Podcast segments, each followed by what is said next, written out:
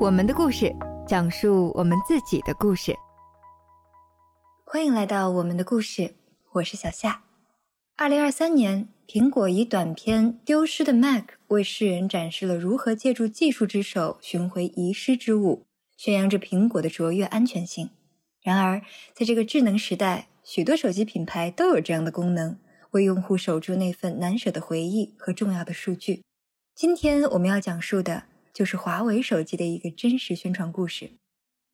想象一下，一个女孩的手机在丢失了二十三天后，经过从广州到佛山的六十公里的寻找之旅，终于又与她重逢。这样的故事在短视频平台引起了很多人的共鸣，很多人赞叹这手机跟她真值。她是一个机智和理性的女孩。那么，这位女孩是如何做到的呢？在这二十三天里，他的心路历程又是如何呢？让我们一起来听听吧。我是珍妮花同学，职业的话，我是一个文案策划，所以我会有那个职业习惯去记录生活。八月二十六号的早上，那个时候是周末，我约了朋友去爬山。在早上，我还没有上到那个山，就是在路上之后，我就发现我手机丢失了。怎么丢失的，我也没有印象。然后丢失的当天早上，我就直接打幺零零八六去停机，并且呢，开始使用我的备用机了。那么在这个中间过程，我是有尝试去发酬谢短信发到我的那个丢失手机上面的，然后也。用了一些朋友的电话去联系我自己的那个手机，这是在我停机前的操作，就是把能做的都尽量做一遍。那我停机之后，我就当做这个事没有办法找回来，我就坦然的接受这件事情，就开始使用我的备用机。就我常常丢手机，就我是那种蛮大辣辣的人，所以我哎丢了就丢了吧，那我就买个新的，下次不能买这么贵的这种状态。尽管珍妮花同学对于再次找回手机并没有太多期望，但是华为手机提供的丢失模式却为她带来了一线希望。通过这一功能，她得以追踪到了自己手机的大致情况。九月初的时候，我就玩手机的时候，我发现那个华为的丢失模式其实能看到蛮多信息的，然后并且很意外的发现对方竟然已经插卡使用上了我那个丢失的手机。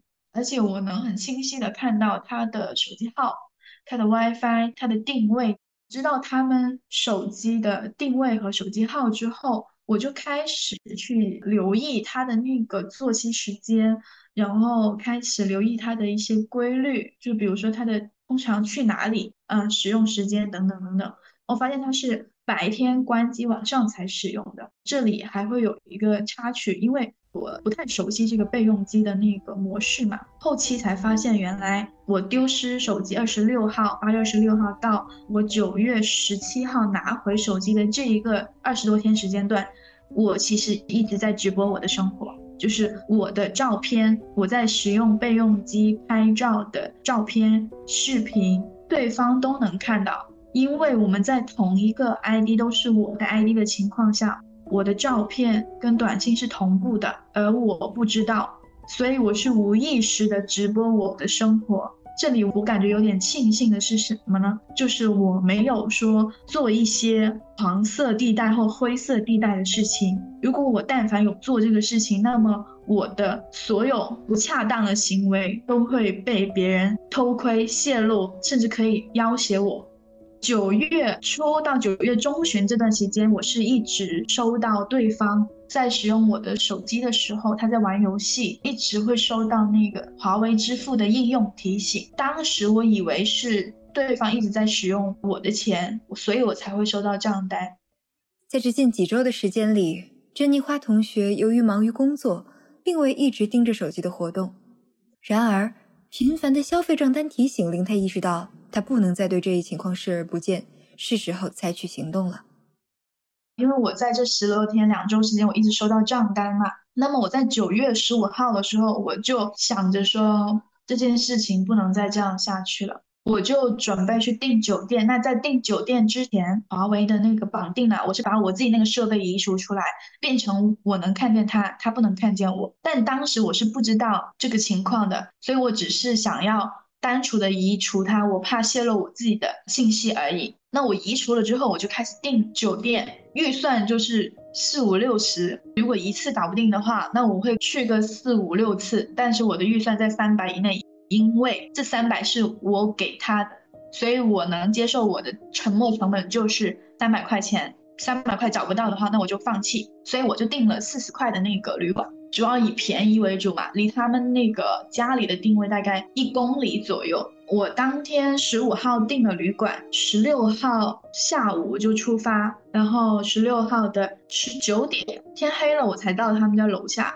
广州离佛山我们那个定位差六十公里，坐地铁加公交加步行各种两个小时的那个车程。我去到他们家楼下之后，我就很震惊，就是我没有想到会那么高的楼。当我站在他们家楼下的时候，仰头望那个高楼，我就想说也太高了吧。我后面去查了一下，他那个房价两万九，三万一方，是一个二线城市，它都是那种三房到四房的大户型，就一百方以上的，他拿下那个房子要三百万左右。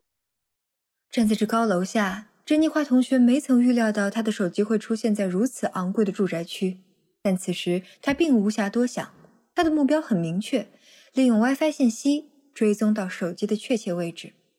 因为我已经移除了，所以我是不想惊动他，就直接去找到那个 WiFi。我想说，我堵到他家里面来，那这样子的话，我的胜算会比我打电话，甚至是面对面找他们要胜算会更高。所以我是专门找的 WiFi，找到他们家里面每个家庭它的 WiFi，它会有自己的那个名称跟 ID。那我通过 WiFi 名去查它的那个 WiFi，如果距离远，它的 WiFi 就会弱；如果距离近，它的 WiFi 就会强。他们一梯有六户，然后比如左边三家，右边三家，那我是怎么去确定他们家的那个 WiFi 的呢？假设啊，有靠楼道的，有靠电梯的，然后有靠楼梯的。的房子就这三家，那么我去排除法，离得远的就排除掉弱的，这样就可以拿到它那个具体户数了。那我当天呃十九点左右我就开始爬楼嘛，就扫 WiFi。它那个楼一层有六户，有二十六层。前面几遍我都是从低楼层往高楼层爬，一趟要一个小时，就是一遍一遍的扫，一遍一遍的扫。没有，那就再爬；没有，再再爬。差不多跑了三趟，三个小时左右。我搞定的时候已经十点了，就是还没有找到。我已经爬了三趟的二十六楼，我都还没有找到。这个时候是很灰心的，又饿又累，还有很严重的那个挫败感，因为我一直都没有找到，我就觉得就很失望啊，就是也很想哭，因为我一个呃小女孩。带着一个勇字，我就冲到人家楼下，然后去到人家楼里面，一遍一遍的做像那种盲头苍蝇的事情，有没有结果是很失望的，但是没有办法。经过三小时的持续搜索，爬了三趟二十六层高楼，陈妮花同学身心俱疲，但仍未找到手机。而此刻，她面临的不仅是失落和疲惫，还有她所预定的那间气味难闻的旅馆房间。还有那个旅馆需要去入住了，如果再不入住的话，我就订它就没有必要了吧？我就步行一公里回到那个旅馆，路上啊，我发现它其实周边环境很好，附近有体育馆，还有一个小河，小河里边有一个那个很好看的民宿之类的，还是私房菜，因为太好看了，所以我就顺便拍了一些照片。那去到的那个旅馆，我就是心都凉了，就是你能想象吗？一个床。床角就是厕所，然后那个厕所是没有密封的，然后它你能看到所有一切都是黄色的，发霉的那种黄啊。那个房间而且有一股霉味，四十块钱退其实也不太能退了，总比我睡大街要好吧。而且也太晚了，我换酒店估计也来不及了。没有办法，我也不敢洗澡，因为他那个一切都很脏发霉。但那个叔叔其实人挺好的，他们。等我到十点了，十点他也还是很热心的去帮我去处理啊这些入住什么的东西。但我真的对那个环境太敏感了，我根本不敢睡。我睡觉的时候是戴着口罩睡的，然后太累了倒头就睡。第二天早上九点钟我就醒来了。醒来的时候，第一件事情就是要继续做重复嘛，就是回到那个我的主线任务上面去找到那个住户，夺回我的手机。那我醒来的第一件事情，我围观一下我的手机在干嘛，他又去哪里了？我万万没想到，他们一家人去喝早茶了。我是怎么发现的呢？我是先看那个 WiFi，它那个 WiFi 是一个。呃，有名字的 WiFi，我就查这个名字，百度地图到一个当地非常著名的那种大的粤式的酒楼。这种酒楼它有一个非常大的特点，就是你如果你周末一大早去这种酒楼吃饭的话，百分之九十五以上就是一个本地的广东人，然后他就有很非常明显的用户画像，就是我没有见到他之前，我已经猜到他是八零后到九四年的一个人群。查过那个游戏，然后呢是小朋友才玩的游戏，所以我猜家里应该会有小朋友。也就是说，我没有见到他之前，我已经有一个用户画像了。看到他在这里，对吧？离我住的那个地方旅馆，它大概两到三公里左右。其实我也能上门去堵他的，但是因为它是一个开放式的场所，所以我就没有去。开放式的场所是不可能让我把这些人封在这里，就因为他拿了我的手机，这件事情是不合理的。那我就不管他，我就是回到那个楼下。这个时候我在查另外一栋楼，也是从低楼层往高楼层去爬。我第一遍粗粗的扫，第二遍我是认真的扫。我九点半到十点钟左右来到他们楼下了，开始做空腹有氧爬楼。比较倒霉的点是那个人住高楼，也就是说我是完整爬了两遍又两遍，我才找到了他。找到了他的时候，那个时候他还没有回家，我就。在楼下等，又饿又累，没有心情吃饭。又经过接近两个小时的持续搜索，珍妮花同学终于锁定了手机的精确位置，但她并未急于上门找回手机。相反，为了确保自己的安全，她选择等待对方回家，并在适当的时机拨打了幺幺零，寻求警方的帮助。然后从十二点等到下午一点半左右的时候，我发现他回来了，而且天有点下雨。下雨的时候，我觉得太好了。他绝对不会再出门了。这个时候，我就开始打电话摇警察。我先打的幺幺零，然后再转到当地的那个管辖地的派出所。呃，派出所的警察叔叔呢，他就过来陪我，就是去上门拿回。打幺幺零的时候，其实也很紧张，因为我很怕别人不受理。他不是案件，他有可能会不受理，也是很正常的。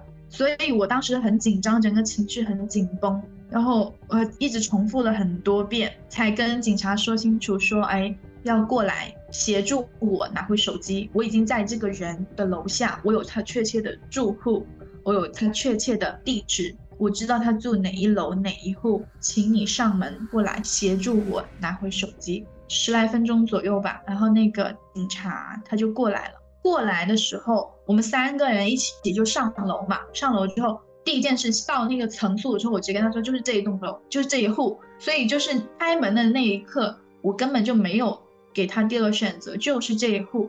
警察先敲门，我在旁边躲着，就是不让他看见我，因为那个蓝色制服，人家是以为是保安或者什么的。拿到手机那个住户，他就是说有保安什么之类的。然后我在隔壁躲着不出声，我不是能看见他那个后台吗？我之前十多二十天，我一直都没有拨打那个电话。一进门的那一刻，我就立刻拨打，然后这个电话在那个小朋友手里面响起来，我根本就没有给他反应的时间，我就直接拿过来，拿过来这个时候手机到我手上了，因为一切都是未知的，其实我是没有计划的，我唯一的计划就是去拿到结果，这结果就是我拿回我的手机，因为我在想，它其实有一个就是响铃模式，它也会响起来，反正就是只有电话响起来了才知道哪个是我的，我总不能。在人家里舔着脸问你有没有拿我手机，求求你把手机还给我。那只有电话铃响起来的时候，才能确定这就是我的手机，我没有找错。尽管珍妮花同学巧妙地利用电话响铃成功找回了自己的手机，但事情并未就此告终。对方坚称只捡到了手机，并没有其他的随身物品，如身份证和餐饮卡，这使得珍妮花同学陷入了与对方的争执当中。其实他们一家五口都在，但是小孩的父母躲在房间里面，根本就不敢出来。跟我交涉的那个红裙子的阿姨，其实是小孩的外婆。然后她的外公，然后呢，我把我的手机拿回来，结果你知道他找我要什么吗？他竟然找我要回他的他在我手机里面他的 SIM 卡，一直坚称是小朋友捡到的，捡到的时候就是一个裸机，什么都没有，没有内容，没有 SIM 卡，没有手机壳，没有身份证，没有我的那个餐饮卡，他就裸机躺在草坪上。小朋友捡到了，我就很生气。其实我完全不相信他这一套说法的。你想一下，怎么会有一个裸机就躺在那里等着你捡呢？但是他把这个说法安在一个小朋友头上，我觉得这个事情更可笑。因为小朋友根本就不会做这件事情，而做这件事情的大人，他为了脱罪，他要把这个事情安在小朋友头上。他不仅在做错误的示范、错误的教育。他还很无耻的去推脱责任，让小朋友看到去学习。我觉得是最搞笑的是这个点。然后呢，我们交涉的时候，他找我要回这个 SIM 卡，我找他要回我绑在手机壳里面的东西，身份证、我的餐饮卡、我的 SIM 卡，我找他要，他一直都死活不承认，说小朋友捡到什么就是没有，什么都没有。这个中间反正拉扯拉了三十到四十分钟。有个很搞笑的点是什么呢？我就不想听他们扯了，我就说行，那我把我手机拿回来就算了。就我的态度，他觉得我的态度软下来，他就说，哎呀，三卡给你也无所谓啦，那你拿走吧。那我觉得给你脸，你还要骑到我头上来，我就有这种感觉。然后当下我就说行，谢谢，那我就收下你的三卡了。我就用我的手指摁住那个三卡。这个时候，小孩的外公着急了，他说，哎呀。美女，给你也没有用啊，你拿来做什么啊？我说，那你不要的话，那我就收下了。你不是说给我吗？然后他们自己又圆回来，他说，哎呀，这个我还是要的，要的，巴拉巴拉巴拉巴。听他们讲嘛，我也不表态。反正扯到最后呢，是我拿回了一个裸机回来，除了裸机以外的东西，他们都没有给我。拿回手机，我就跟警察一起坐电梯下楼了嘛。下楼的时候，警察叔叔也沟通了一下，就是。啊，从哪里过来呀？什么之类的，就是这种。他们其实也很震惊，我就是一个人从广州过来拿东西。处理完这个事情，可能就是两点半左右。回到家可能四点多五点这样子。回到家吃一顿饭，好好犒劳自己。拿回了手机，回到广州，这段经历算是结束了。不过，沟通的波折并未结束。一个微信对话，一场误会，让他再次面临挑战。因为那个手机。使用的主人是小朋友，然后呢，我就用小朋友的微信跟他的家长交涉，把我的东西还给我，态度非常差。我说，呃，我的证件资料什么东西，他全都不回答我。刚开始我说那个钱的问题，因为如果涉及钱的话，就会涉及到就比较严重一点了，他们可能就是也担心，所以要把钱还给我。但后面我查了这个账单之后，我发现是走他们自己流水，那我就跟他沟通说不是的。我说，那你把其他东西还给我。但是对方家长一直纠结着，我冤枉他了，不啦不啦不啦不啦不啦。其实我在沟通的过程中也跟他纠正过，不是这个东西，但是他就死盯着这个点，他就骂我，骂三字经，骂粤语，雷声楼给呀，非常多的那种粤语式的脏口粗话。因为警察在的时候，他们不敢出声，躲在房里面不出来。现在警察不在了。我也拿到手机了，他觉得他自己没有错了，他可以不负任何法律责任，没有什么风险，所以他可以肆无忌惮的去辱骂我。就算他做错了事情，当下我其实是很气的，但是我的初衷就是拿回手机，我已经拿到我想要的东西了。然后因为休息不好，那个饮食也没有吃饭，所以我也没有力气跟他们吵架了。这个事情就卡在这，然后这个是我跟他们家最后一次沟通的。回看这一系列的经历，珍妮花同学深感此事之奇葩。无论是自己跋涉六十公里去找手机的行为，还是对方对待手机的态度，都令她感到非常不可思议。而这段令人啼笑皆非的经历，让珍妮花同学得到了意想不到的关注。